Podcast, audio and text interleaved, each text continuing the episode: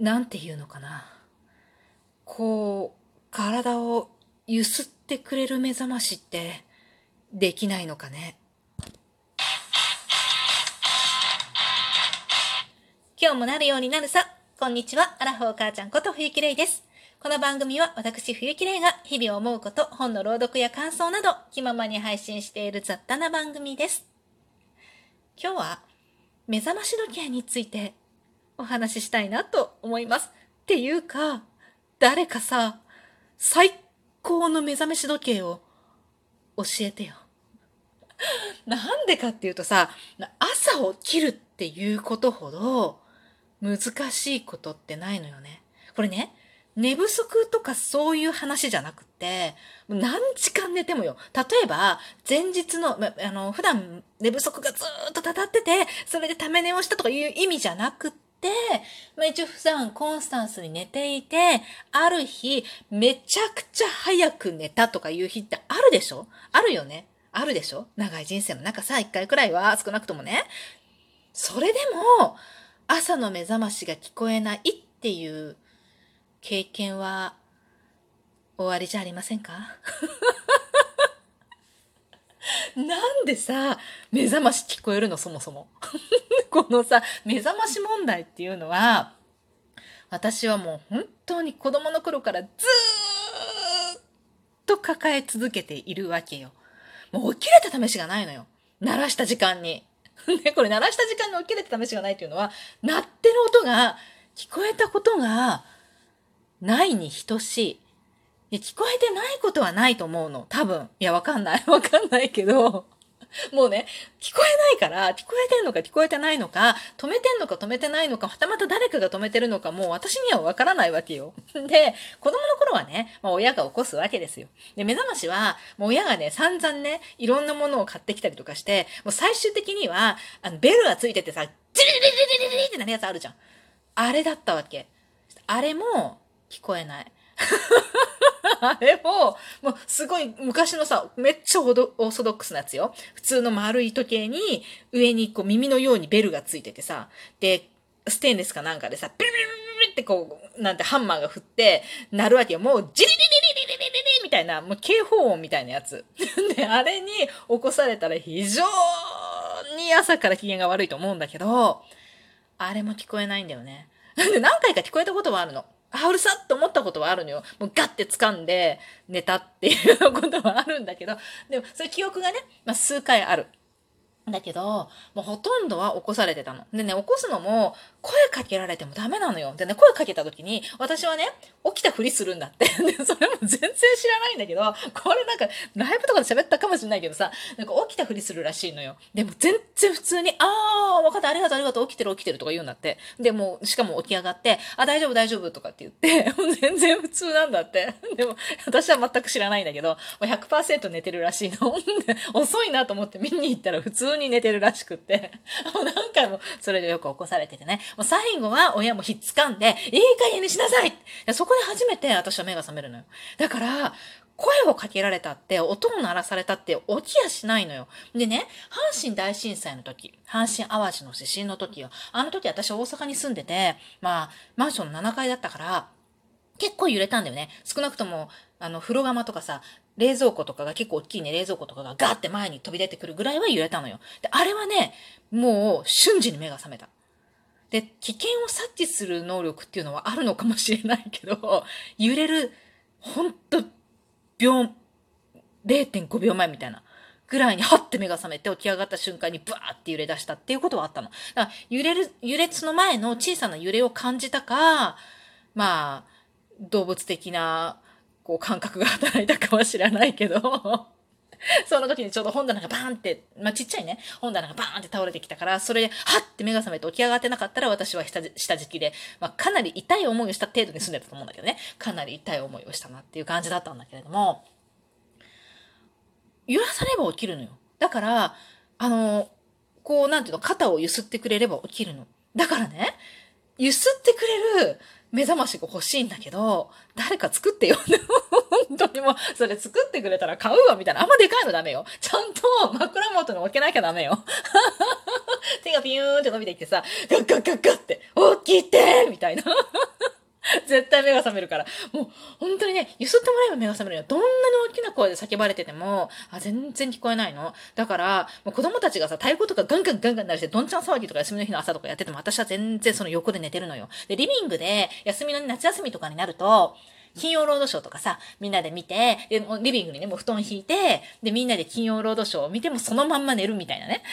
で、そういう、いうことをやったりするんだけど、その時はさ、朝起きると子供たち朝早いからさ、私はクスカクスカ寝てるんだけど、子供たちは朝早くから、どんちゃんどんちゃん騒いでるわけよ。で、私のもう耳元で、もう、なんだろうね、太鼓とか鉄筋とかいろんなものでカンカンカンカン鳴らしたりとかして、もう中には喧嘩してビビビビ泣いたりとかもするんだけど、まあ、一切目が覚めないんだよね。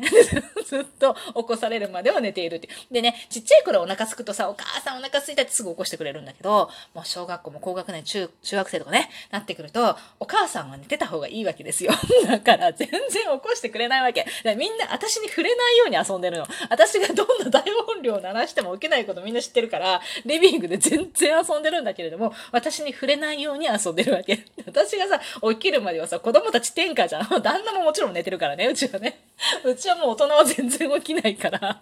もうでも天下なわけよね。旦那はうるさくしても、なんか当たっても何しても、もう寝てるのよ。だから、もうすっごい自由な遊んでて、ギャーギャーギャーギャー泣いてることもあるみたいなんだけど、え、どうしようもなくなったら、ご飯とかも、全然自分たちで作って食べちゃうからね。もう用ないのよ、私にね。で、どうしようもなくなったら、こう、起こしに来るの。とか、あとは外に出かけるときね、出るときは絶対声かけていけって言ってるから、その時は私をゆすっと起こすわけ。なんだけれども、それまでほっとかれるの。そうすると、もう全然何時間でも私は寝てるんだよね。だから自然に目が覚めるっていう経験は、本当にね、まだ数回しかしたことがないかもしれない。っていうくらい、どんだけ寝ても、13時間ぐらい寝てても寝てる。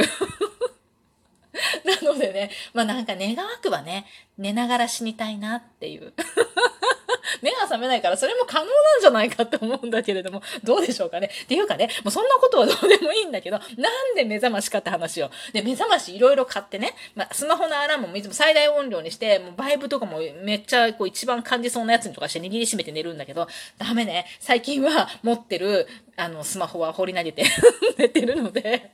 全然、子供はね、心得てるから、もう、待ってゆすって朝はね、残すんだけど、本当にね、でもさ、ほら、子供が寝てない、寝ない時間なっちゃって、起きてない時間に起きて、お弁当を作ったりとか、まあ、合宿があったりとかするとさ、朝早く出さなきゃいけないじゃない？そういう時ほど怖いことはないのよ。で、まあ、まあ、ありがたいことに、旦那は起きれんのよ。いや、普段は全然起きないんだけど、もうどんだけ起こしても起きないんだけど、旦那は音が聞こえるのよ。だから、もうほんと、お願いしますって感じなの。毎回毎回、明日5時半に起きなきゃいけませんとか言って、もうパンみたいな感じでね、もう神みたいな感じをね、もうお願いしますみたいな感じで起こしてくれと。あの、肩をゆすってくれと、いつも言うわけ。で、旦那が目覚ましをかけて、えっと、5時半とかに、こう、パッと目を覚まして、あ、起きろレイ起きろってゆすって旦那はそのまま寝るんだけど、私はそれで起きるんだけどさ、もう本当にね、私一人だったらやばい。私が一人暮らしをしたことがないのは、もうそれが原因。いや、そんなことはないんだけど、でも、本当にね、一人になったら絶対やばいとか思って、本当怖かったのが、旦那が海外出張で、なんか2週間とかさ、1ヶ月とかいない時があったの何回かね。もうその時は、もう子供たちが学校に行き出してからは1回しかないのよ。だから、本当出張のない旦那で、1泊2人ともしないのよ。で、出張行っても日帰りだから、だか常にいるんだけど、もうなんかね、もうずっといるんだよねって思うけど、でも、なんかね、早く起きなきゃならない日とかはね、まあ、ありがたいですよ。てかね、本当に、どうなってんのって感じなの。本当起きないの。で、起きようと思ってるの。すんごい起きる気満々なの。めっちゃ起きようと思ってるの。で、目覚まし何個もかけてるんだけど、もう子供とかにね、もうお母さんね、もうほんと勘弁してとか、ほんとうるさいから、もう目覚ましかけないでって言われてて、しかもなんかパンパンパンって全部止められてるみたいなの。もう時間になったら起こすからさ、とか言われてさ。本当にね、もうで、どうしてもね、どうしても旦那もいなくって、もう旦那がなんかちょっと起きる自信ないなっていう時もあるのよ。もうそういう時はね、寝ない。もうそれしかないと思ってさ。でもほんと自分信用できないの。こんなに信用できない私はね、もうないわっていうぐらい もう朝起きることに関してだけは、もう私にもね、信頼ゼロなわけよ。もうゼロどころかマイナスなのね。もう絶対自分で信用できなくって、朝絶対、なんかお弁当作って持たさなきゃいけないとかさ、子供がね、修学旅行とかで、行かなきゃいけないってあるじゃない朝6時5 6時半集合とかあるわけよ。もう絶対無理だと思って、何時に寝たって私起きる自信がないと思って、そういう時はね、寝ないことにしてる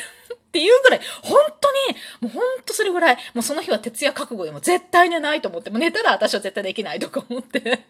で、子供もさ、そんなさ、朝早く自信ないじゃん、子供。いくら子供が起きるって言っても、うちのね、長女はね、本当にパッて目が覚める。時間も、どんなに寝不足でも、毎日、もうその朝の6時に目が覚めるんだって。もう不思議よね。なんで？って言うんだけど、わかんない。普通に目が覚めるっていうのを、もうね、なんて素晴らしい子なんだろうって、もう、わ、もう、音楽といい、なんといい、もう我が子は天才だわって感じよね。だって私の遺伝子持ってそれってすごくない？